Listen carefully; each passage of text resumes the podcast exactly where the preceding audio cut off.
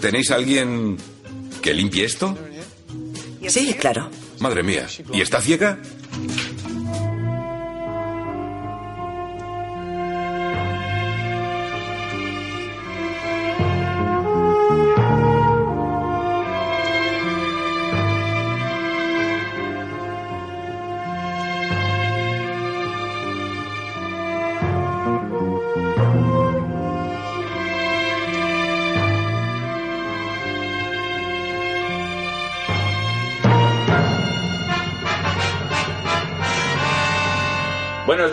Buenas tardes, buenas noches. Bienvenidos una vez más a Monos con Pistolas, el programa de cultura post-pop. Soy Sergio Cano, cómico, guionista, dramaturgo ocasional y sobre todo hostelero. Conmigo están El profesor H, aspirante tertuliano de Ana Rosa y amigo de mis amigos, que es algo que siempre me gusta mucho cuando dicen en televisión porque es un término tan ambiguo que puede servir para cualquier cosa. Y Don Hurtado, que esta vez me he traído mi propio cuaderno para anotar cosas.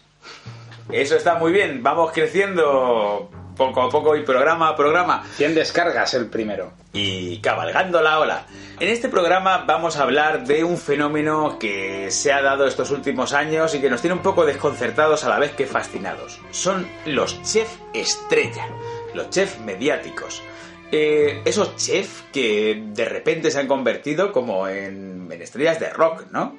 Sí, a a mí además me llama la atención que, que sean cocineros precisamente los que se han hecho famosos, porque ellos cocinan, tú lo ves, el plato queda muy bonito, pero no puedes probarlo nunca. ¿Qué va a ser lo próximo? ¿Un reality de perfumeros? No, eso sería una buena opción, pero que además da pie para que gente anónima, que realmente cocina por placer o, porque, o por necesidad, participe en esos programas y se convierta en una futura estrella del rock. Lo peor, iba a decir lo mejor, pero creo que lo peor de todo esto es que ahora todo el mundo es un experto en cocina y ya no puedes ir a comer a un restaurante sin escuchar gilipolleces del tío de la mesa al lado que se permite opinar sobre el punto de cocción del bacalao. O criticando que el restaurante está muy sucio. O ese clásico cuñado que se nos presenta un día en casa y te dice que la reducción pues no está bien hecha, que quizá el emplatado ha quedado flojo y bueno, sí. Nada este- que ver con los tiempos de Elena Santonja, a la que estamos escuchando de fondo. para Eso ya lo sé, pero chiquilla, dame pepinillo y yo los remojaré con una copita de ojén. Qué tiempos aquellos, ¿eh? Yo recuerdo el único cocinero que veía en la tele era el invitado semanal, porque Elena Santonja no era cocinera, estaba allí. Y además no era cocinera y aparte parecía que no sabía, ¿no? No lo olvidemos de, con- de Con las manos en la masa, televisión Sí, española. sí, con las manos en la masa, Elena Santonja que venía de la movida, ¿no? Si no me equivoco, venía de la movida, un poco rebotada, amiga de Almodóvar. Amiga de sus amigos, sí. fumado sus canutos y, y, bueno, pues la recompensaron con un programa de televisión que la verdad es que estuvo muy bien y muy... Hombre, Joaquín Sabina haciendo la sintonía también estaba experimental, en fase experimental, como David Bowie, que en paz descanse, ha aguantado un poco más. ahí, ahí está. Vamos a rezar una oración por Joaquín Sabina. Y bueno, vamos a ponernos No, mejor recémosla ya... por Bowie, que Sabina todavía. Bowie está en el cielo, todos lo sabemos. Desde el primer día nunca me ha interesado jugar las reglas preestablecidas del juego que había alrededor de la gastronomía y siempre he creído que tenía que construir mis propias reglas. Creo que todo lo que sea conformarse con lo que uno tiene, creo que todo lo que sea vivir en la zona de confort y hacer lo que la sociedad preestablece me parece un error.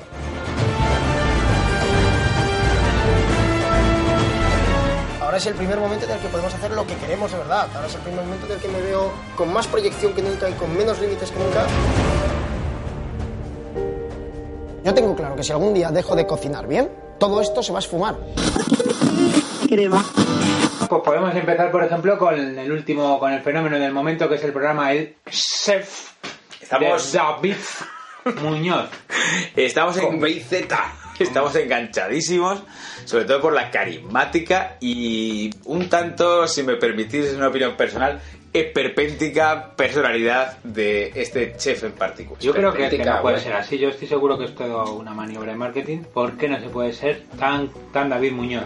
No voy a insultarle porque... Está, está muy bien, está muy bien que nosotros leemos aquí en este programa, pero yo lo único que puedo decir sobre este programa, habiendo visto dos programas, Yo he visto los cuatro. Yo he visto los cuatro. perfecto, aquí hay gente muy documentada. Yo el primero creo que lo hizo su peor enemigo. ¿Por qué? O sea, él, él le dejaba como un auténtico... Un pequeño... Cretino, cretino. Sí, un pequeño déspota, porque yo entiendo que la cocina, yo como soy actor, estudio interpretación, he trabajado en muchos restaurantes y la cocina siempre se produce en conflictos, lo vemos en los restaurantes a los que vamos, siempre se oyen gritos en la muy cocina. mala hostia, los cocineros siempre Sí, muy mala siempre tienen muy mala De hostia. hecho, un cocinero cojo debe de ser ya un arma de destrucción masiva. Hombre, ya es una combinación letal. Y si está un poco sordo, ya ni te cuento. Pero bueno, y siempre se producen este tipo de roces, pero la manera en que David Muñoz encara. Vosotros que habéis visto los cuatro programas, Yo quería decir que este programa realmente está basado en otro programa, aunque no lo van a decir nunca, de la televisión británica que hizo famoso a Gordon Ramsay. El documental, Gordon Boil- Ramsay. el documental Boiling Point, que está entero en YouTube, y donde veíamos que Ramsay era un completo cretino con sus empleados, veíamos su vida, cómo abría restaurantes. Esto es muy parecido realmente, solo que en este caso también pillan a un tío de éxito que también tiene las tres estrellas Michelin. Ramsay tiene más, Tiene 14. Ramsey tiene 14 ahora, creo. y llegó a tener 16. Llegó a tener 16 y en este caso David Muñoz está ahora en plena expansión internacional, tal vez deseando ser Ramsey, Yo creo. con un estilo A mí el problema. O sea, el programa de David Muñoz yo los- lo partiría en dos. Las partes de los viajes, que es una parte muy interesante, en la que puedes ver que David Muñoz sabe de lo que habla, y las partes de su día a día, en la que le ves rodeado de una trupe de palmeros, Sí. la verdad es que tienen todo mucho menos talento que él, porque una persona con el ego de David Muñoz nunca va a dejar que entre en su cocina alguien que pueda eclipsarle, siempre va a entrar gente de un nivel más bajo, y podemos ver a David Muñoz eh, insultar, decir palabrotas y decir estupideces varias. De hecho, ahí hay una diferencia con el de Ramsey. Porque Ramsey realmente, los demás empleados, que podríamos llamarlos masillas, como los de los Power Rangers, no tienen la personalidad para contestarle. En cambio aquí, a lo mejor le pueden contestar, pero todo acaba de forma positiva realmente. Le acaban dando también la razón a David Muñoz. Sí, porque Por son un poco ver. pelotas. Sí, son muy A mí, pelotas. a mí lo que más me llama la atención de- del programa es que si David Muñoz no pudiera decir la palabra joder, el programa no podría producirse, porque David Muñoz no conjuga verbos. Es como los pitufos, pero con el joder. Jódeme unas, unas jodidas patatas, por ejemplo, ¿no? Eh, o jódeme un filete en la plancha. ¿eh? Bueno, aquí vemos que la cocina de David Muñoz es como una peli de Tarantino. ¡Ey, ponme unos jodidos entrantes, negro! Sí, y luego me hace gracia cosas como, para mí la cresta no es nada importante. No, que la va. cresta es una cosa, dices, hombre, pues el logotipo de tu negocio es la cresta, o sea, para no ser importante está muy Y además es una persona que a mí me da un poco de miedo porque habla como un coach experto en marketing. Se te pone a hablar de me salgo de mi zona de confort y yo me mantengo cómodo porque solo tenemos una vida y hay que creer en tus sueños. Es un poco como los presentadores de Cámbiame, que también tienen ese mensaje y es un poco... puede llegar a agobiar. Yo aún, Agobia. aún así, aunque David Muñoz no me cae bien, A mí sí. creo que debe de cocinar bien, eso no lo dudo, no lo voy a poder probar nunca seguramente, aunque según él su cocina es una cocina para todo el mundo y que todo el mundo puede pagar. Esto lo dijo justo después de decir el precio del menú es de 175 euros y el vino va aparte. Sergio. Eh, bueno, yo solo quería decir, hay una anécdota que a mí me llamó poderosamente la atención. En el primer programa, mm, quizá no lo recuerdo exactamente porque me choqueó. Pero una mujer de una mesa parece ser que no, no le gustaba uno de los elementos que iban incluidos en el menú de degustación. Entonces la jefa de sala se acercó a David Muñoz para decírselo y David Muñoz se revolvió como un tejón diciendo, bueno, es que el menú es, es- venir aquí es una montaña rusa, es una experiencia y quien no quiera montarse en esta montaña rusa, que no venga. Pero yo ahí le doy la razón. Tengo que darle la razón. Aquí no estoy de acuerdo contigo. Bueno, yo quizás también estoy influido porque debo de ser el único de los tres al que le cae bien David Muñoz. Pero en este caso, tú si vas a un restaurante de alta gama, que es una cosa a la que vas a ir una vez en tu vida, porque por mucho que diga David eso de que es para todo el mundo, tú no tienes 170 ñapos para gastarte, y vas a disfrutar. Además, se pide cita con antelación, con tres meses, y Con un tendrás año, tiempo con un año. con un año Estamos ya a niveles bully. que yo creo que tienes tiempo para decirle, oye, que además soy alérgico a los langostinos, que soy alérgico a este tipo de carne, no sé qué. Pues avísame que tengo un año y lo puedo preparar. Ya. Aún así, podemos ver en el programa cómo los camareros sistemáticamente maltratan al comensal. O sea, parece que parte de la emoción de ir al restaurante de David Muñoz es ver si el camarero te va a calzar una hostia antes de traerte la cuenta o después de traértela. De hecho, tengo. Después, después. Bueno, el precio. aún así, lo que decía, considero injustificado los insultos que se le han hecho a David Muñoz por Twitter y a Cristina Pedroche por Twitter.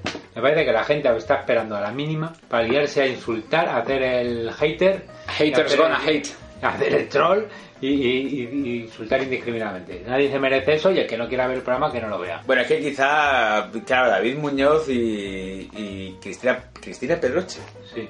Jo, a veces solo me sale el apellido.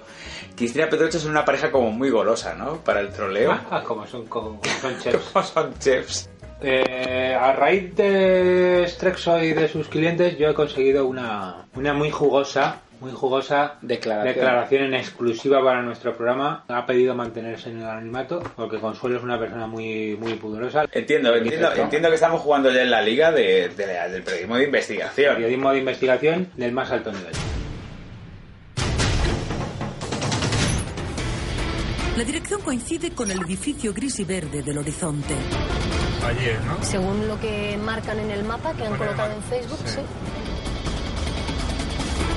No nos cruzamos con ningún vehículo. Es un callejón sin salida. ¿Cómo fue tu experiencia, Strexo? A ver, la comida está buenísima, espectacular. Y el precio es más o menos aceptable. Pero tienen una- un trato al cliente sistemático de maltrato que resulta muy curioso. Desde que llegas allí y no puedes hacer reservas y tienes que hacer cola, y si te tienes que hacer media hora de cola de pie te la haces, hasta que el local está ambientado con un rollo luchas callejeras muy estridente y con música súper alta que no te deja prácticamente hablar. Los camareros llevan camisas de fuerza, bueno, este es muy su rollo.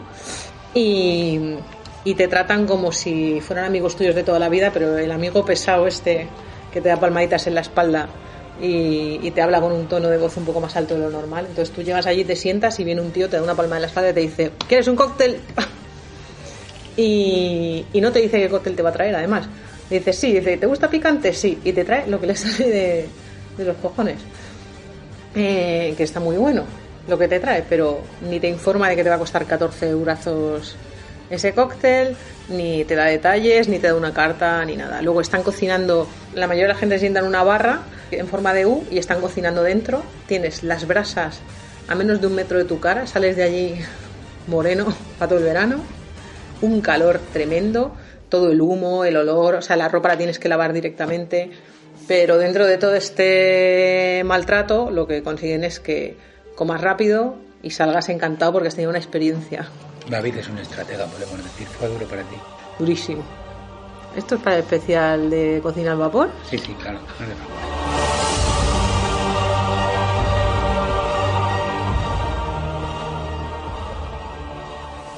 ¿Cómo se va a quedar el culo? Torcido. Este, vamos, aquí no vamos a añadir nada más a lo que es la realidad. Y esto, esto es un, un método de David Muñoz. David Muñoz es su rollo, pero hay otros cocineros que lo hacen de otra forma, ¿no? Claro, hay dos maneras. Eh, yo, antes, han mencionado antes eh, Bowling Point. Bowling Sí, Point, el documental de Channel 4. El programa de Gordon Ramsay. Y yo veo aquí, a Gordon Ramsay, por ejemplo, siempre le identifico con Jamie Olivier, pero en oposición. Jamie Ah, bueno.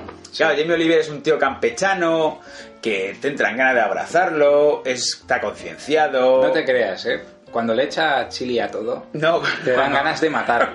Cuando le, echa, cuando le echa chili a todo y luego se lo va a poner a sus hijos. Una paella con chili en 30 minutos. Y cuando, Cuando todo su con las casa. manos. Ah, pues a mí me gusta. Horrible. Tiene un programa, debería tener un programa llamado Cocinando con las manos con Jamie Oliver. De todos modos, sí, con, sí es majo, vamos a reconocerlo. Es un tío como muy majo y muy cercano. Y no quiero decir que lo que voy a decir ahora sea una equivalencia exacta, pero a mí, David Muñoz, tengo esa oposición con Ferradria. Ferran Adrià. Ferran Adrià. Ferran Adrià... ¿Ferrá o Ferran? No, Ferran, Ferran. Ferran. Yo también me creía que era Ferrá, pero es Ferran. Porque Ferran Adrià es un tipo al que yo, por ejemplo, solo conocía por los chistecillos que se hacían, ese monólogo de Leo Harlem, toda esta Nui. befa, la muchachada Nui. Esa forma de hablar. Claro, sí. Hasta que un día entré en la exposición de Ferran Adrià y me quedé loco. Porque había en el edificio Telefónica una exposición de Nikola Tesla, pues la de Ferran Adrià era como seis veces más grande que la de Nikola Tesla. O sea, es un tío que lo ha hecho todo. Coño, Nikola Tesla también. Nikola Tesla también, pero su exposición era más Pero pequeña. Nikola Tesla nunca ha hecho un colchón. Y Ferran Adrià, sí. Un colchón de... Sí, os lo juro que Espárragos. Ferran Adrià diseñó un colchón para Flex. creo. Ah, un colchón, colchón. También. Yo pensaba que era un colchón, Colchón, sobre el que ponía un trozo de pescado. Ferran Adrià lo ha hecho todo. Un lecho, ¿no? Que se dice. Sí, un lecho de... Pues bueno, Fernán Adrià es un tipo, después de ver aquello, porque era, era proyecto muy ambicioso. O sea, lo que tenía en el Bulli es lo que tenía, porque ya ha cerrado. Es, es, es impresionante. ¿Habéis visto la película del Bulli? Sí. No. El proceso de investigación, eh, cómo trabaja en la carta, el propio local del Bulli, que yo me creía que iba a ser una cosa en plan vanguardista y en plan como el restaurante de Roncero, una cosa sublimotion, ¿no? Que iba a ser todo... Y luego el, el Bulli es un restaurante normal. Era porque ha cerrado. Sí, así es. Mantel de papel. Me Mantel. gustaba Ferran poner mantel de papel. Pero- Doble capa, ¿eh? Doble capa. Un mantel con el plano de Girona para que la fueras a visitar. Claro, retratos marineros, era como un sitio donde podía celebrar la comunión. ¿No es verdad que tenían la carta plastificada? o? Sí, bueno, ya hasta que dejaron la carta, pues ya dijeron, mira, no. Ferran Adrià es un tío súper sencillo. De hecho, si ves sus declaraciones, parece como que está un poco siempre en otra parte, está un poco oído. Pero si ves sus declaraciones, el tío es un tío, comparado con lo que hace, con el producto que, que hace, él es un, un señor normalísimo. Y yo os, os voy a plantear un reto y es fijaros la primera vez que veréis a Ferran Adrià y fijaros cómo cada vez se parece más a Punset. Puede ser. Quizás sea una evolución que tienen los catalanes El catalán tiende al Punset. que tiende al punsetismo cuando te dedicas a lo creativo. Y todo esto venía porque mientras que David Muñoz tiene esa arrogancia de la juventud, pues Ferran Adrià es un tío súper campechano que cuando va a la compra le dicen, oye, ¿qué os lleváis? ¿Una seta, una chirla, un espárrago? ¿Qué estáis haciendo? Y él responde jocosamente y, y se lo toma todo con mucho humor. Hombre, tampoco veo a Ferran Adrià en plan de que se le vaya la pinza y diga, bueno, pues me voy a Bangkok, me voy a la India, me voy a También no sé se qué. irá, pero sin vacilar. Claro, así Hombre, es. yo si voy a Bangkok, vacilo. Bueno, puede... Uh, Y los de Resacón en Las Vegas 2 también. Así le fue. Así les fue. ¿Sale David Muñoz en Resacón en la Vegas? No, en Resacón en Las Vegas 2 hay una Ladyboy que es el mejor chiste de toda la película. Pues nada, eh, retomando el tema de las Ladyboys y de David Muñoz y de Ferran Adrià, o sea, yo creo que raro de cojones. así dicho suena un poco raro, pero yo creo que habría que hacer un combate, un Celebrity Deathmatch entre Ferran Adrià, el cocinero más importante del mundo, mal que le pese a los franceses. Sí, porque Los hermanos Roca. En la Wikipedia, mañana por favor buscar la ficha de Ferran Adrià y luego leer la ficha francesa en la que solo hay descalificaciones, Ah. en la que no se le reconoce ningún mérito y casi que si lo lees te piensas que es un envenenador en serie y que lo único que quiere hacer es matar a la gente. Y hay que recordar que Ferran Adrià es inventor de la mayoría de guarrerías o, o máquinas nuevas que se utilizan en la cocina moderna, como es el sifón, Así es. el, bueno, en realidad no son invenciones, sino adaptaciones de productos que ya se utilizaban para la cocina. Como El- el, sifón, la cocina a baja temperatura, la máquina de envasar al vacío, y 40.000 cosas, la Y- perificación, el uso del agar-agar y... Y el rey de todo que es la criogenización. De hecho, eh, tan tecnológico que el otro día leí un artículo en el Comidista en el que decían que en cocina vanguardista estábamos a la, a la cabeza, pero que en opinión de ese crítico, del que ahora mismo no recuerdo el nombre, no era Miquel Iturriaga, era otra persona. En cocina normal nos estábamos quedando rezagados como poco. Bueno, yo creo que es mentira porque la cocina vasca está ahí para salvarnos a todos. Eso es verdad. Muy preparada Siempre. y muy clásica. Y el cocido castellano. La vasca, la catalana y David Muñoz. Y David Muñoz que vendrá a redimirnos de todos nuestros pecados. Que Ferran Adrià de- de- decía que, que Sí. en realidad él no es el maestro de la, de la cocina molecular, sino que es un francés del que él aprende y al que él supera, pero no, no recuerdo ahora mismo el nombre, tampoco creo que sea una... No, tampoco es importante El porque chef gusto de Ratatouille. somos, somos aficionados. Pero bueno, lo importante de Ferran Adrià, yo lo que quería defender en oposición al concepto de David Muñoz, es que Ferran Adrià, para ser el cocinero más importante del mundo, para haber salido en la revista Times, para que le hayan dado un doctorado de química, un honoris causa de química, esas cosas que dan en las universidades. Le han concedido el premio Nobel por intento de química. Bueno, está ahí con el tema del, del premio Nobel Quimicefa, Ah. pero que es una persona muy humilde y muy llana. A mí me parece Sí. bien. Y me, dedico a mis labores. Ahora ha, hecho, ha montado una, un- dos restaurantes bajo coste, entre comillas bajo Bueno, coste. eso igual que Sergi Arola, que es Ahora. otro de mis ídolos, porque ha tenido los santos huevos de hacerle la carta de productos deluxe a Lidl. Ese tío también ha abierto el, el bar este de tapas que ahora mismo está en el centro de Madrid. Tapas a 20 euros. Ferran Adrià tiene tapas a 20 euros. Pues creo que más o menos, creo que lo que tiene bocadillos, pero bueno. Bocadillos, que tiene un pan San Company. No lo sé. No, Ferran Adrià, no lo sé. el menú quizá valía 300 También euros. habría la hamburguesería Ferran Adrià, la de... Estamos describiendo a Ferran Adrià como Fast si fuese como si fuese el hombre en España que lo hace todo de la canción de Astrud. Así es, es teniente coronel y es cajero del Ikea. Pero Ferran Adrià, por ejemplo, el menú de degustación te cobraba 300 pavos. Pero te daba 30 platos, 30 platitos. Eso Bueno. sí es verdad, que harto a lo mejor no salías, pero estabas tres horas ahí de toda una experiencia. Sí. Con camareros encorbatados. Es verdad que además trata con respeto a los camareros, porque los de diverso van disfrazados a veces que parece un salón del manga. Por decirlo así. Que parece compli. Que a raíz de todos estos cocineros con estrella Michelin, eh, hay que recordar que la, estrella, la guía Michelin no es la única guía que da premios, pero parece que es como la más famosa y la más prestigiosa, que es algo muy curioso que en España respetemos esta guía cuando claramente se discrimina la cocina española y nos maltrata. La guía Michelin, Bueno, eso es muy de perdedor. No, no, no, Bueno, muy de, de, muy de español. Muy de... Nos han robado. no muy de perdedor porque en Japón tienen estrellas Michelin hasta las tascas de las esquinas. A ver, Bueno, es que en Japón- cuidan mucho el producto. Y en Japón el producto es el rey. Porque el otro día me vi un documental sobre el caldo del ramen y los mejores restaurantes de ramen están en las estaciones de metro. Menos mal, pensaba que ibas a decir los mejores restaurantes de ramen están en Japón y te juro que iba a decir algo. Te digo que, que, Ahora habrá fuera. que En Okinawa. Has dicho que lo importante es el producto y esto me, me hace mucha gracia porque creo que es el momento de hacer un 1, 2, 3, responda otra vez con frases topicazo que nos han enseñado el programa de cocina. El- lo importante es el producto, 1, 2, 3, responda otra vez. Eh, la pasión con la que cocinas. Este plato es una falta de respeto para los 15.000 aspirantes que se han quedado fuera de Masterchef. Cocina de mercado. Cocina de sabores. El chef Gusto dice que cualquiera puede cocinar. Cocina de proximidad. Eh...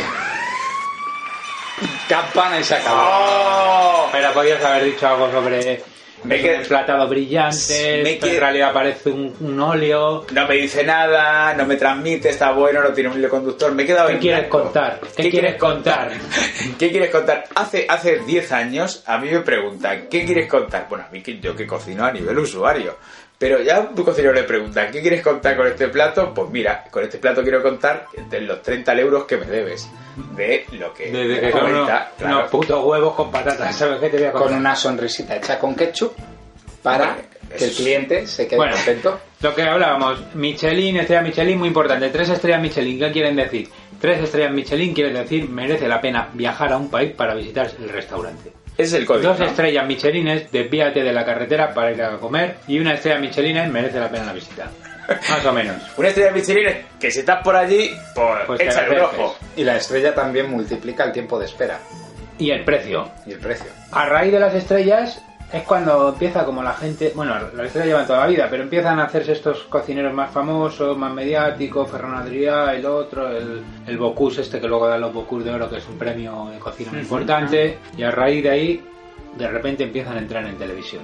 Primero empiezan a entrar estilo Carlos Arguiñano, que cocina como cocina tu cuñado, el que cocina bien, Y te da como consejos muy bien para que tú ahorres, para que tú comas sano y para que, sobre todo, cosas sencillas, ¿no? Y cuenta chistes cojonudos. Bueno, vamos a dejar Bueno, aparte cojonudos- el, el humor de Otro, Arguiñano. otro tío, este eh, Arguiñano es otra persona como Adrián, que empezó desde abajo, empezó de fregaplatos, poco a poco se va haciendo un hueco y al final hace un nombre. Sí, quizá los cocineros tienen como mucho este, este, este rol de heroico, ¿no? De empezar desde abajo, ser autodidactas, cocinar, pelar patatas, pedir trabajo gratis. Se han salido de su zona de confort. Y eso me acuerdo que David Muñoz fue a Nobu de Londres y estuvo un mes sin cobrar en Londres, que no es como estar tres meses sin cobrar en Madrid. Pero ya David Muñoz, déjale, ¿eh? ¿te has enamorado de David Muñoz? No, coño, pero es que la habéis dejado muy mal. Bueno, Es que es muy carismático. Pero ¿no recuerda un poco como un rollo artes marciales? Sí, de sí. ir al templo Shaolin, señor, voy a estar aquí hasta que me enseñe Kung Fu. Llueve, pasan meses, el tío esperando. Pues todos los cocineros es como un poco igual, ¿no? Entrar un poco por la puerta de atrás e ir con humildad. luego se meten en tu cocina y dices, perdone, ¿usted qué hace aquí? Eh, Ferradrià, ser catalán mola. ¿Que si mola ser catalán? ¿Que si mola ser catalán? Ser catalán es lo mejor que puede haber. Ser catalán mola por doquier. Ser catalán da muchísimo gustico. Ser catalán, ¡ay, qué rico, chico! Pregúntale a alguien oriundo de Barcelona. Que lo llaman Barna, no te lo pierdas. Pregúntale a alguien oriundo de Tarragona. Si mola, si mola, si mola. De estos programas de cocina estilo arguiñano, el típico cocinero de la tele, que es el de toda la vida, de repente todo cambia y va hacia el espectáculo. Hay un giro. ¿eh? ¿Quién es el que lo cambia todo? Para mí, Gordon Ramsay. Sí. Gordon Ramsay hace Pesadilla en la cocina, Hell's Kitchen. El Kitchen, Eh, eh, Esta Hotel- cocina es un infierno. No, o- esta cocina es un infierno es el nombre que en España se usó para Hell's Kitchen. Ah, que luego se transformó en pesadilla en la cocina. Y No, que ganó Bárbara Rey. Es que bueno. está Hell Kitchen y cómo es el cómo se llama Pesadilla en la cocina de Estados Kitchen? Nightmares. Kitchen Nightmare. Y luego está Hotel Room, que es que el tío va a hoteles, pero eso Por- ya era para calentarla. Porque curiosamente Ramsay lo que ha estudiado es turismo. Ah. O sea, que el programa para el que más cualificado está a lo mejor es el de los hoteles. Bueno, relativamente. Eso, eso no lo sabía yo.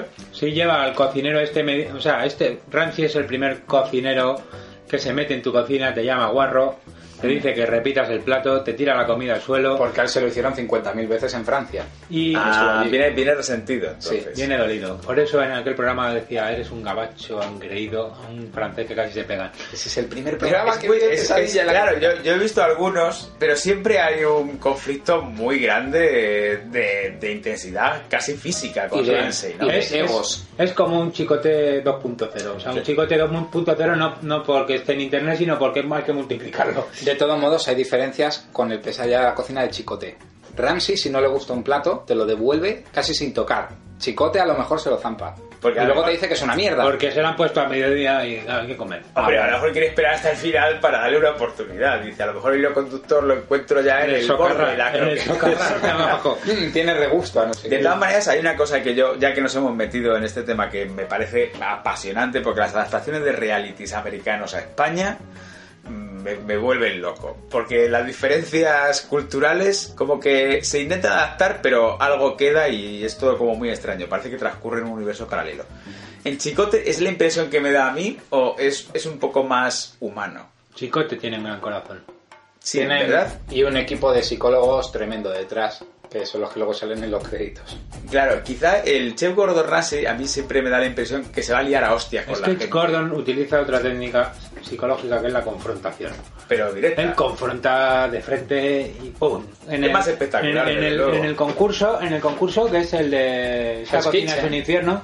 Ese él- concurso él- sí hay que reconocerle que él es muy es un tío muy mediático y que sabe manejar muy bien las cámaras. Porque hubo un programa que se levantaron unas tías a decirle que estaban tardando mucho los platos y las mandó directamente a la clínica de cirugía a retocarse esa cara de, de rica asquerosa que tienes, una cosa así, que es una cosa que da mucho juego. Mira, lo que te quería comentar es que Hell's Kitchen la diferencia, porque hay diferencias que mientras en Pesadilla la cocina son unos mindundis, la gente que participa en Hell's Kitchen son cocineros reputados de carrera, con años de experiencia, que no son precisamente famosos como en Top Chef, de que luego hablaremos más tarde, pero que se meten ahí para intentar ganarse un hueco, 250 mil dólares y un hueco en un restaurante que va a abrir Ramsey en Las Vegas o en algún otro sitio, y que al final acaban un año currando allí y luego se piran. La plantilla de todo el restaurante son, es, Yo, son es concursantes. Pues sí. He visto, todos hemos visto aquí programas españoles, internacionales, tengo que decir que el ganador, o, o no el ganador, el décimo en Top Chef España va a Estados Unidos y arrasa, porque no tienen puta idea de cocinar. He visto entrar Bueno. en Top Chef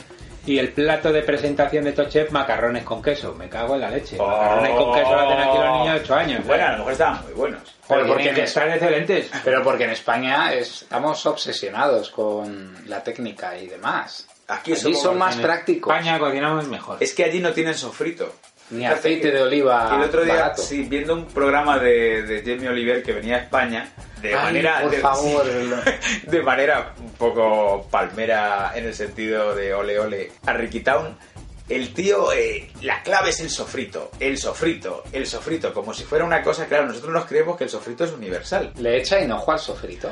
Le, le echa hinojo a todo. A ¿Y su, chili? A su mujer le echa cada noche un poquito de hinojo y un poquito de chile y, perdón por polvo. el chiste.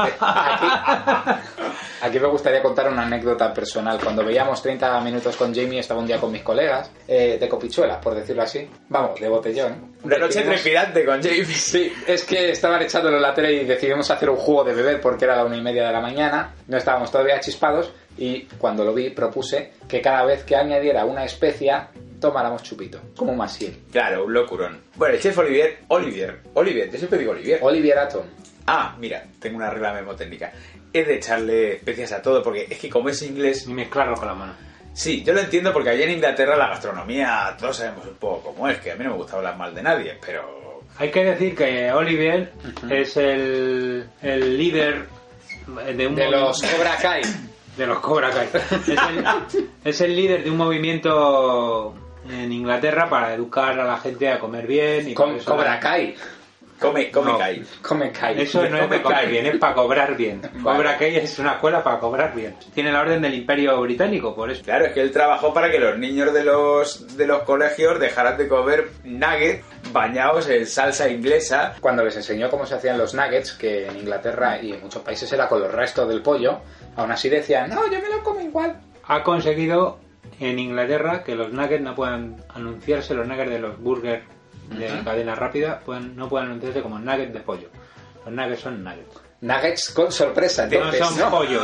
Solo Dios sabe de qué Solo será. Dios sabe de qué son, pero no son de pollo. Pues es un, es un tipo muy entrañable. Su primer programa además se llamaba The, Night, The Naked Chef, el chef desnudo. Ajá. Cocinaba desnudo y lo No lo sé, pero que es un tío muy como atractivo, desde un punto de vista estrictamente heterosexual lo digo, pero es un tío atractivo y yo creo que el título iba como muy en consonancia con eso. Más o menos como Samantha Villar cuando hizo el 21 días haciendo porno y dijo, no, la forma en la que voy a hacer porno es como directora. Sí. Y te tragaste una hora de programa. Así es, pues más o menos debió ser lo mismo que sintieron muchas amas de casa inglesas Ah, y hombres. Y luego, eh, Oliver tiene un restaurante en el que solo emplea personas con riesgo de exclusión social, con dificultades, sí, eso, y tiene unas reservas de estado. hermano mayor. Sí, Yo desde aquí es un poco quiero, un restaurante hermano mayor. desde aquí quiero pedir un fuerte aplauso para el chef Olivier.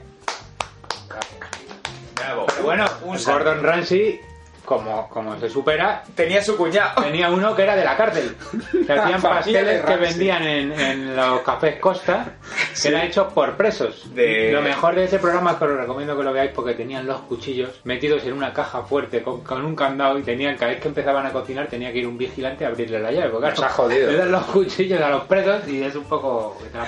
Una cosa, ya que mencionáis chefs británicos, en 4 estaban echando un programa ahora mismo de Heston Blumenthal, también comprado a Channel 4, el de la gran cocina de Reino Unido, me parece que se llama, Yo, ¿no? perdón, el, el hecho de que existan grandes chefs británicos Bueno, me resulta... Marketing. pero en eh, grandes chefs británicos en Inglaterra solo hay tres chefs que tengan las tres estrellas. Y no me extraña. Uno será Ramsey, eh, James Oliver no tiene ninguna estrella y Heston Blumenthal tiene tres estrellas con el- en el restaurante Pato Borracho, ¿me llaman? No, no, no, no. Pato Gordo, de Patak. Que el restaurante en realidad no es un restaurante, es un pub donde Pues pone... tiene pinta de... Sí, sí, eh, la apariencia es de pub y... Pero porque Heston Blumenthal es experto en hacerte creer algo que realmente no es y te lo comes y está buenísimo. Hace ha trampantojos, sido el eh, trampantojo, experto en trampantojos, ha sido el mejor del mundo dos años o tres años dinero y hay algún mejor. programa en el que te explica su metodología y al final te das cuenta que es lo que es, es un investigador de la cocina. A mí le tengo un especial cariño a Heston Blumenthal porque tiene unos programas que se llaman En Busca de la Perfección, que las recetas son increíbles y aparte el tío empezó en la cocina con 34 años. Entonces, Eso es una motivación para todos. Carlos, ponle un poco de sabor a hinojo porque, porque le da un, un toque, te lo digo sinceramente. Me ha dicho, el, el chef ha dicho, dice, "Oh, muy buena pinta. Vale, perfecto. Intentaba explicarle que no teníamos que utilizar hinojo y me gritaba por toda la cocina, hinojo, hinojo, hinojo. Carlos, el hinojo, Carlos. Más hinojo, por favor. Carlos, más hinojo, por favor. Mi madre se empeña en, en que quiere ser ella la jefa y me, y- y me dice que meta hinojo y no me apetece ni, ni, ni, ni- ni tenía claro hacer esto. Es que, es que es que no lo entiendo. Se ha enfadado. Y la tercera estrella que es de Alan Ducas, que no, que no lo había dicho. Pues con este dato yo creo que ya podemos Ir al turrón. Ir al turrón, ir al magro del asunto, siguiendo con la metáfora gastronómica, la reducción, que son estos programas, realities también, concursos de cocineros cocinando juzgados por otros cocineros. Aspirantes a cocineros estrella. Así es, a estrellas del rock como un American Idol Y el entre ref- fogones. Y el referente que viene de Estados Unidos es Top Chef. Porque habíamos mencionado que Hell's Kitchen había cocineros con experiencia, pero en Top Chef ya van profesionales, la creme de la creme. El español ha tenido relativo éxito. Ha tenido éxito. Ha tenido mucho éxito, por lo menos en mi casa. Yo me compré una televisión que no teníamos en casa para ver la final de Top Chef de este año. ¡Wow! Otro se lo compra para ver el, el mundial y tu Top Chef. Así es. El Top Chef es un programa que está en todo el mundo. El más famoso yo creo que es el, El de Estados el de Unidos. Estados Unidos, el australiano también, ¿no? Es muy el famoso. australiano también, pero el de Estados Unidos lo emiten en Nova, por ejemplo. Ah, Y en el australiano, que, que, que cocina? Canguro, koala, un rico koala, no sé qué. Tiburón, surfista. Pero, no, perdón, eh, nos hemos Mantarraya. El, el que ven mucho los australianos es el Masterchef. Ah, es que allí, di- son- allí Masterchef creo que es diario. Es el líder de audiencia del programa con más audiencia de la historia de Australia. es Masterchef. diario. Masterchef es con eh, cocinillas o con gente que cocina en casa. Top Chef es con cocineros profesionales. ¿no? Claro, aquí es donde viene la primera diferencia, porque yo, por ejemplo, soy muy fan de, esto es una opinión personal, soy muy fan de Top Chef, de ver profesionales pasándolo mal y perdiendo los papeles y enfrentándose a retos imposibles, pero no me gusta tanto ver a gente amateur cocinando. A mí No me sé. gusta Masterchef porque puedes ver más la evolución de... A mí me gustan, a mí me gustan más los formatos americanos porque los españoles tenemos la puta manía de hacer los programas para que ocupen todo el prime time y duran dos horas. Sí, y y, los- es un coñazo. Y los americanos no les ven ni cortar una cebolla, porque van tan rápido, el movimiento de cámara muy loco, muy videoclipero, pum, pam, Pero para pam, mí y eso no es sabes perfecto. Está todo muy ni lo editado. que has cocinado. O sea, Yo soy millennial, tío, no puedo... De verdad, verlo. cuidado, cuidado, que tenemos un millennial entre la sala. nosotros. La gente mayor preferimos ver el proceso, el sofrito, la reducción en ti- Yo, si hubiera un La publicidad encubierta. si hubiera un Masterchef en tiempo real, yo lo vería. Con dos horas en el horno, cuatro horas reduciendo, un caldo. Yo, encantado. Jordi Cruz mordiéndose la lengua ante los candidatos que no le caen bien. Jordi Cruz es de Masterchef. Top Chef. Sergio, ¿quién presenta Top Chef? Top Chef, bueno, en la anterior edición eh, estaba Alberto Chicote, Susi Díaz Qué bien me cae esa mujer. Y Yayo da Porta, un hombre gallego y triste. Bueno, En la primera estaba Ángel León, que es el chef del mar. Así Tiene un programa es. que se llama El Chef del Mar, además. pero el caso es que los dos no eran, no daban Bueno, a lo de hecho- el suficiente empaque delante de la tele. ¿no? Tristes no son, pero Bueno, eh, Master, una cosa que, que os ha quedado clarísima en Top Chef es que el binomio es Alberto Chicote y Susi Díaz. El otro es intercambiable. no ya, pero esta vez han metido a Paco Roncero que a ese no le quitan ni con agua hirviendo. Bueno, amigos, Hay Paco que ha triunfado. Paco Roncero, yo he visto... Cocinero y corredor. Cocinero, corredor y por encima de todo, sex symbol. Porque yo he visto cuando se acercaba por detrás a... A Susi, ¿no? No, a la, a la participante de Cuenca, a Maripaz, que se acercaba por detrás y decía, Maripaz, ¿qué estás haciendo? Y Maripaz se estremecía, ¿eh? Y bueno, conozco más de una mujer, incluida alguna madre como la mía, que lo considera un sex symbol. Relativo, ¿no? En los tres años que llevamos, la verdad es que este rol del sex symbol no lo habían ju- en Top Chef no lo habían jugado mucho. Sí lo ha jugado mucho en Masterchef, con el rollo... Sí, De todos modos, a mí una, lo- mi favorito de mi cosa favorita de Top Chef es que los cocineros no tienen ningún problema en llevarse mal entre ellos. Y Masterchef parece a veces la reunión de los jóvenes castores, excepto cuando meten a algún concursante Loco. hijo putesco Bueno, o loco, sí. que eso es siempre divertido. En Top Chef todos van a, Bueno, a cuchillo. pero es que en esta segunda edición, o sea, en esta tercera edición, en la segunda edición estaba la estaba Carlos, que era el elemento desestabilizador por completo. Carlos es, el, Medina. Carlos es el mejor concursante que ha tenido Top Chef en su historia. Y, y el que ahora hace bolos. Lo- o sea, estar pendientes de la puerta, de la puerta del, del bar del pueblo. Porque, Porque puede aparecer Carlos con Carlos su es- maletín de, Como los de Gran Hermano. de En nitrógeno. una discoteca, pero en- Claro, eso mola. Es como en vez de discoteca, mira, tengo aquí un cartel que pone Alquería de Vilches, desconecta en la albufera, gran evento de San Valentín.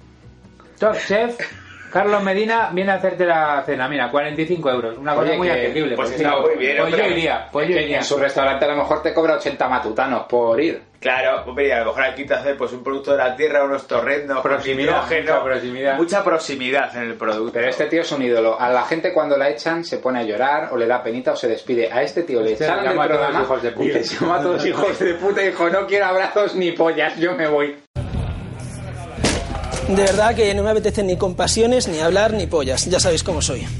O sea que me quedo aquí, os digo a todos algo, celebradlo vosotros a gusto, pero no quiero ni que se os levantéis, ni que me deis la mano, ni absolutamente nada, porque no me apetece.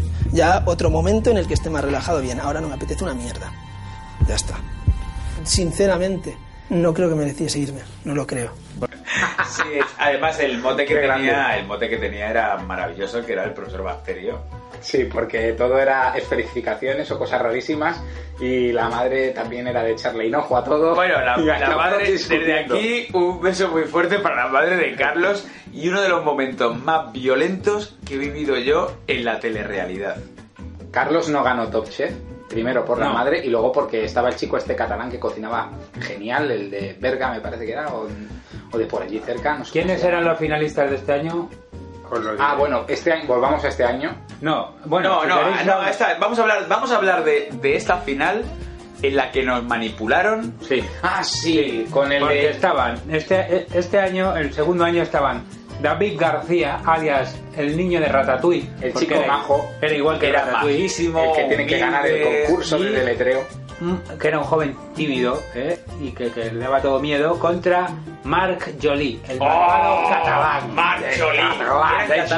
Eran catalanes, los dos. Sí, pero uno era malo y otro era bueno. Con acento, ¿no? Con acento. Marc tenía acento catalán. Marc Joly era Para que un como- tío de Cuenca le odie. Era como, como de una arrogancia desmedida, pero, pero luego en la, en la final se dieron la vuelta las Tornas, bueno. la- o sea, hubo un- pasó una cosa que yo todavía me despierto por las noches y sobresaltado pensando en lo que pasó en esa final.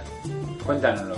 Bueno, Cuéntanoslo, porque Creo que no dices que salió la familia de Marc Joly, que, que todavía, para hacernosle todavía más cargante, su hermana era modelo. O sea, es una cosa Sí. que es que solo le puedes odiar. Sí, así es. Perdonad, porque es, es que esto me afectó muchísimo. En el último momento, cuando sale David a decir por qué quiere ganar Top Chef, dice quiero ganar Top Chef porque de mí se rieron mucho en el colegio y ahora quiero demostrarles todo lo que valgo. O sea, eh, toda esa humildad, eh, toda Es esa... Era, era revanchismo, en realidad. O sea, el tío lo que quería era vengarse. Y lo Chantaje emocional. Y lo mejor es cuando dijo, y quiero poder apagar, perdón, apagar no, quiero poder acabar de pagar mi restaurante para poder irme de vacaciones con mi mujer. El tiempo le puso en su sitio y el restaurante del que este señor habla es una finca de 20.000 metros cuadrados con restaurante, bodega, almacén y tienda. Es el dueño del pueblo. Y criados, tiene hasta derecho de pernada allí en ese pueblo. Y en cambio mal, Pero lo vale porque cocina de puta madre. Bueno, pero Mark, que era el arrogante y el tío seco y tal, lo que tiene es un- una tabernita que cocina con un camping gas, el pobre hombre. casi. que solo le faltaba eso y encima va a la compra todos los días él. Sí. Entonces, de, de repente, como todo lo que nos habían presentado, a mí se me movió el, el Sí. suelo bajo mis pies. Sí, Nos cierto. habían engañado con el montaje, como si fuera la primera vez que sucede en un reality. Sí, sí, que sí. se lo digan a en Gran Hermano VIP a Belén Esteban. Eh, en la anterior edición, que no la hemos saltado, ganó Begoña Rodrigo, que era una mujer valenciana, muy simpática. Que a la que Chicote dijo una cosa sobre un plato magnífico, que ahora no recuerdo cuál era, pero que es una frase que me encanta. Esto nos lo pones en un cubo y nos lo comemos igual. Muy bonita. Nos lo pones en, un- poeta, en un poeta. abrevadero y Nunca nos sabremos ponemos a cuatro patas. Aún así, como decíamos, el verdadero ganador. De Para la mí- segunda edición hubo dos ganadores claves que fueron David. el gran Carlos Medina Ah. y Peña. Porque Peña Hombre, se colocó en el ah, McDonald's a sí. hacer hamburguesas. Peña, o sea, otro ejemplo de chef mediático by the face, por la cara bonita y, bueno, un tío con un rollo muy cercano que encontró su nicho ahí en el programa. Sí. A mí de la segunda edición era mi favorita, casi todos me caían bien. Sí, era gente muy entrañable que... y Claro, yo noté mucho el, el cambio, porque Honorato también era... Sí, un- hombre, Honorato, Honorato por era favor. el... El Honorato, pásame Honorato es el amo. Honorato, el Honorato. Sí, un saludo por aquí para los hermanos Top Chef, los hermanos Podcast, os llevamos en el corazón. Pero es que, en- bueno, luego ya el cambio con la tercera fue brutal porque la tercera era una competencia de a cuchillo a matarse entre todos. Pero, inclu o sea, incluso una señora mayor como Monse, Ah, una sí. señora mayor, centrada, eh, chef, llegó un momento que, que hizo cortocircuito y perdió los papeles y aquí- hubo un programa en concreto que, que yo me creía que se iban a pegar. Es que se cayó de boca cuando estaban en un macro. Había un cocinero ecuatoriano, que por cierto era mi favorito del programa, junto con el chico este que se parecía el Luca. Un, un Ese es un crack. Luca, de aquí. Bueno, se cayó de boca Monse y le dice, bueno, yo es que se ha dado un golpe ya, pobrecita, ¿no? Me da pena. Y la Monse decía, ese tío me ha tirado, que hijo de puta, no sé qué. Ese fue el programa, y ese y el de Estambul, con Uriol. De puñetazos. Porque todavía no hemos hablado de la Freestyle. Freestyle Cooking. Eh, Uriol y Alejandro. Hubo un momento de agarrón, de que te meto, de tú dónde vas. Pues yo era el puto amo. Los dos finalistas en realidad fueron Mark, un alemán trabajador, humilde, con una madre enferma. Con una- ¿eh? La madre de Mark. también mucho juego. Las madres, las madres dan mucho juego. Y Alejandro, que era, vamos a decir, que a mí el chaval no me caía del todo mal, pero nos lo vendió el programa como el fanfarrón levantino. Y además, Sí, el que puso porque- a currar a la madre de Mark, que tenía la pierna rota, y le dijo que se dedique a hacer el plato en menos tiempo, que le voy a meter de pie y que aguante. No. En mi, en mi casa, en mi casa hubo, ¿sabéis en las películas cuando agarran algo? ¡No! Y aprietan el puño. Cuando hizo Alejandro eso, hubo un momen- un momento de crispación e indignación. Pero luego al final nos pasó lo mismo. Que yo cuando vi la final quería que ganara Alejandro. Y aquí, ¿quién, quién viene? El verdadero ganador que nos demostró que no tenía que haber ido a Tokio sino hermano mayor, Sí. Oriol Lomas. Freestyle Cooking by Oriol Lomas. Que era el factor, o sea, desestabilizador de todo. Porque estuviera donde estuviera, el tío lo jodía todo. A mí, Oriol me recuerda Todo. a Gerard Piqué del Fútbol Club Barcelona. Sí, es como Es me el meto mismo aquí a, de a meter bulla y, y me da igual lo que, lo que digan y, y iba aguantando programas. Cuando hacía de crítico, recuerdo que empezaba a criticar los platos de la competencia y lo definía como esto es una basura que está mal cocinada. Era un tipo muy carismático, la verdad. A ver, la verdad es que sí, ahora tiene su propio canal de cocina también, ¿no? Eh, Sí, es ahora se ha metido Es videoblogger, como el Rubius. en YouTuber. Y, y, Tiene carisma, ¿eh? Sí, eso no se lo quita a nadie. y mirar qué pedazo de cabecera que tiene su programa. Freestyler. Rock the microphone. Straight from the top of my dome. Free, free, free. Rock the microphone. Carry on with the freestyler. Esto es Freestyle Cooking, Maruriol Lomas y hoy vamos a preparar Bueno, entrar al canal de cocina de Oriol Lomas, que ¿cómo, no- ¿cómo se va a llamar? ¿Cómo se llama, Sergio? Adivínalo. Freestyle Cooking by Uriol Lomas. Justo. El chaval todavía no tiene muchos followers, Seguidores. ¿no? Suscritos. Suscristo. Si te gusta, dale a like. Suscríbete. Dale a like si quieres. Eso es lo del Rubius. Pues en el YouTube hay muchos cocineros, muchos de ellos vienen rebotados del canal Cocina, que se han apuntado a la de YouTube, y otros no, otros han nacido directamente en el canal YouTube o en página web. De hecho, uno de ellos era Han, el chino este de Top Chef 2. Tenía un canal de cocina también. Tenía en el canal Cocina un programa, efectivamente. En YouTube tenemos al que más seguidores que he encontrado, Lolita la pastelera. O sea, y esto se llama así el canal, Joder, Lolita eso- la pastelera. Bueno, 230.000 seguidores. Cuando tengáis 230.000 seguidores en esta mierda de podcast, criticas a Lolita la pastelera. el Rubius tiene 14 millones.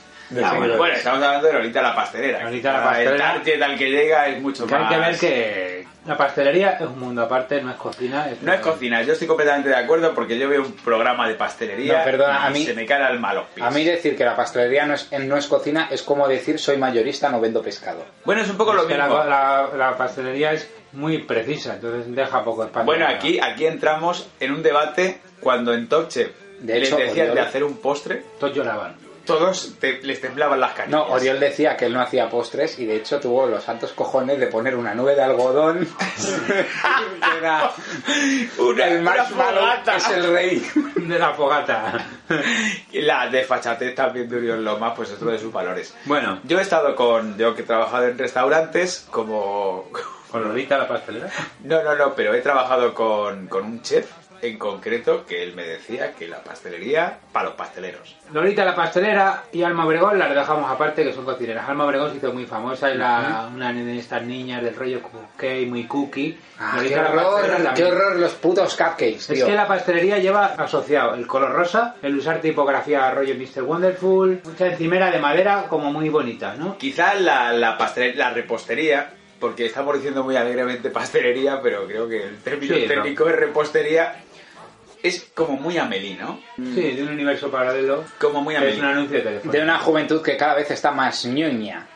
Así es, y de hecho no quería dejar pasar esto. Antes hemos hablado de Sergio Arola y tenemos una serie de ficción en la que hay un personaje de ficción que está basado en Sergio Arola, que es el chiringuito de Pepe, Ay, sí, bueno. donde la repostera cumple al dedillo este tópico de Amelie Gale. Y mira, igual que decía que los programas españoles son larguísimos, con el chiringuito de Pepe me pasa algo parecido. Me parece una idea genial para una serie. Incluso Santi Millán a mí me cae bien. Pero bueno, sí, parece que soy el único en la mesa al que le cae bien Santi Millán. Aquí se, han levantado, aquí se han levantado cejas. Pero bueno, es que luego caen todos los tópicos de la ficción española. Tienen que meter romance, tienen que meter secundarios. Niños, abuelos, Sí, para captar a todo el público todo el- objetivo. todo el espectro. Como, vamos, esta, los españoles intentan hacer una serie en Netflix y le revienta la cabeza a lo Scanner Cop. Bueno, ahora voy a contar una cosa que no sé si, si la sabréis, pero eh, una productora americana ha comprado los derechos de El chiringuito de Pepe para hacer una versión estadounidense. Y seguro que la mejoran. Y seguro que dura, pues lo que dura una serie sensata, que son o 20 minutos Aunque bueno, o 55. también te digo que compraron pulseras rojas e hicieron una mierda. Y con el chiringuito de Pepe harán otra mierda porque estos tíos no saben lo que es el chiringuito. Eso es verdad.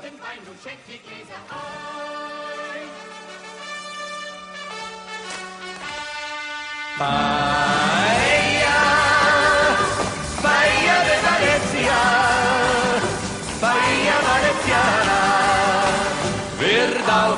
Tisch gebracht. Man ist bei ihr nicht allein in Valencia, nein auch in Tarragona. Que Top Chef es para profesionales, pero para la gente de a pie está Masterchef. Masterchef, ¿por qué se hace famosa? Por el jurado. Es un jurado que te anuncia de todo. Sí, y por la pre- en España también por la presentadora, porque en el americano, que bueno, el original es el británico, pero tenemos como referencia el americano y en España también, han tenido que meter a Eva González, lo cual agradecemos como espectadores, y a tres jurados que se han hecho famosos por sí mismos. Pepe Rodríguez, Jordi Cruz y Samantha Vallejo Nájera, que ya era famosa de por sí, pero bueno. Perdonad, yo desde el profundo desconocimiento que tengo por Masterchef, eh, Jordi Cruz es el que salió en la portada de Men's Health. Sí. Sí, eh, tiene dos estrellas Michelin. Es el Pepe, yo creo que tiene una, si no me equivoco, con un restaurante de Toledo. En Illescas, En Illescas, que se llama. el Bohío. El Bohío. De El hecho yo le llamo Pepe Bohío, pero es Pepe Rodríguez. Y el de Jordi es el Abac. Sí, y Samantha Vallejo Nájera es una chica muy simpática. Con un catering. Se supone que tiene un catering. y- Tiene un catering ella. Sí. Los ganadores fueron, así rápidamente, un camarero de Almería que se llama Juan Manuel Sánchez, muy majo. Gracias, año- Wikipedia. ese año el jurado fue... Siempre ha sido el mismo Adrià. jurado. Ah, bueno. El jurado de la final fue Ferran Adrià, le felicitó, el chaval, bueno, casi llora, bueno, una cosa loca. ahí. Hombre, que, que te felicite El Ferran segundo Adrià. año ganó una carnicera de Mallorca que se llamaba Vicky. eh, La carnicera campeona de taekwondo de Baleares. ¿Era campeona de cuándo? Sí. De, las, de todas las Islas De, Baleares. de Sesilles Baleares. Hombre. Y el tercer año fue Carlos Maldonado, un chaval de Toledo, un puntito canalla, le faltaba la cresta para ser como David Muñoz. Lo único destacable de esa edición, porque para mí fue la más aburrida de las tres, Y luego le engancharon en el concurso de los food truck. Perdonar eh, que vuelva a interrumpir. Eh, ¿Qué opináis de las ediciones para niños? Porque yo veo a una niña de 8 años haciéndome una crema de bogavante Que son- y me da miedo. que son horribles, pero porque en España además están enfocadas a que todos sean amigos para siempre y en el americano hay incluso competencia, ves a niños putearse. Tienen que fomentar el buen rollo. Pero el problema es que aquí tenemos una tendencia natural al niño repelente. Sí. Es este niño de Juan y medio, Juan y medio, Juan y medio, Juan y medio. Mi madre dice que eres muy guapo, Juan y medio. ¿Tú tienes novia, Juan y medio? Que esto es un tipo de niño que le reconoce rápidamente porque siempre te va a decir nombre y apellido. O sea, no, para él no existe el nombre, es todo junto siempre. Eva. González, Eva González, qué guapa eres, Eva González. Bueno, pues yo creo que ya nos podemos despedir, ¿no? Sí, Nos hemos dejado muchas cosas, ¿eh? porque la cocina da para mucho. Yo lo que quería decir es yo tenía un montón de programas aquí, que todos pero, estos, ¡guau! quería decir que todos estos concursos en realidad están basados en, en- en concursos reales de cocineros que hay en el, en el día a día. O sea, el más famoso que es el que he dicho es el Bocuse d'Or, que es francés, que cada dos años, que a España siempre nos dan para el pelo. El mejor clasificado fue un Malta. concursante de Top Chef 1, Jesús Almagro, que podéis ver su participación en el concurso en el documental Ah, Pol- ese- El pollo, ese- el pez y el cangrejo real. Ese era muy bueno. Está en Netflix. Está en filming, creo. Quedó noveno Joder. y el anterior año habíamos quedado los últimos. ¿Por qué? Porque los franceses, como siempre, van a putearnos. Los franceses se votan entre ellos, como los países soviéticos en Eurovisión. No, suelen ganar los franceses, daneses y noruegos. Suelen ganar estos y los finlandeses. Algún belga, algún... Pero vamos, a los españoles eso. Lo mejor que hemos quedado en el noveno. Y justo cuando menos. Pero bueno, me hubiera gustado hablar de otros concursos, sobre todo de Iron Chef, que es el japonés, en el que compiten entre ellos y hay una competencia brutal. Alguna rareza. El de la cocina de poteo, ¿cómo se llama este que se van quitando productos? Eh, ah, sí, sabotaje en la cocina. Sabotaje en la cocina. Ese Sí. concurso es maravilloso. E incluso de crónicas carnívoras de Alan Richman. Sabrás, es un tío que va a restaurantes, se zampa todo, hizo cuatro temporadas y el médico le dijo, como sigas haciendo esto te vas a morir con Morirá. 40 años y tuvo que dejar de hacer el programa.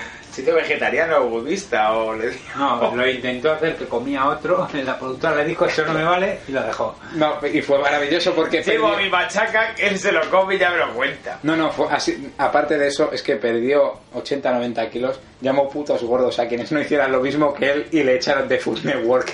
Oh. Bueno, y yo creo que con esto podemos terminar, ¿no? Me está pidiendo silencio, Sergio va a decir algo importante, por favor. No, antes de despedirnos me gustaría que eligiéramos a nuestro cocinero mediático favorito cada uno. Ah, el mío es Gordon Ramsay y os recomiendo que veáis un programa de pesadilla en la cocina en el que va a comer con una foto de su mujer el día de San Valentín y cuando le ponen los platos le da la vuelta a la foto y dice cariño no puedes ver esto no quiero que veas esta mierda muy gracioso Muy bien. Bueno, mi cocinero mediático es Ferradria, aunque no sea mediático, pero bueno, es un tipo que te lo puedes encontrar tomando un café en el bar de la esquina y te seguiría el hilo. Y el mío tendría que decir David Muñoz porque le he defendido todo el programa, pero qué coño, Gordon Ramsay. Vamos, es que cuando coge un plato de un risotto, lo pone contra la pared y el risotto no se mueve y dice, esto lo voy a eh, colgar de cuadro, queda perfecto. Es un crack. pues nada Pues ya os podemos despedirnos. emplazamos al próximo podcast que como sabéis es de periodicidad random Sí, según va saliendo. según va saliendo en dos o tres semanas estará y A ver, ¿qué vamos a hablar? hablaremos sobre el maestro del terror, el maestro del entretenimiento, Así es. ese genio español Chicho Ibáñez Serrador, Oh, que hay que decir que si hubiera sido americano, es, Bueno. uru- es uruguayo. Sí, es uruguayo barra español. Bueno, sí, Amenábar vale. es chileno, pues es chileno barra español. es pero si hubiera sido norteamericano. norteamericano. o de- Norteamericano. De E, E, U, U. Eso, pues- de- Ahora mismo estaría. ah, estaríamos hablando de él sin poder hablar de otra cosa. Sería nuestro Spielberg particular, yo creo, pero Desde me gustaría ver sí. a Spielberg a mí dirigiendo el 1, 2, 3. hecho- Venga, hasta la próxima, guapos. Chao. ¡Nos vemos!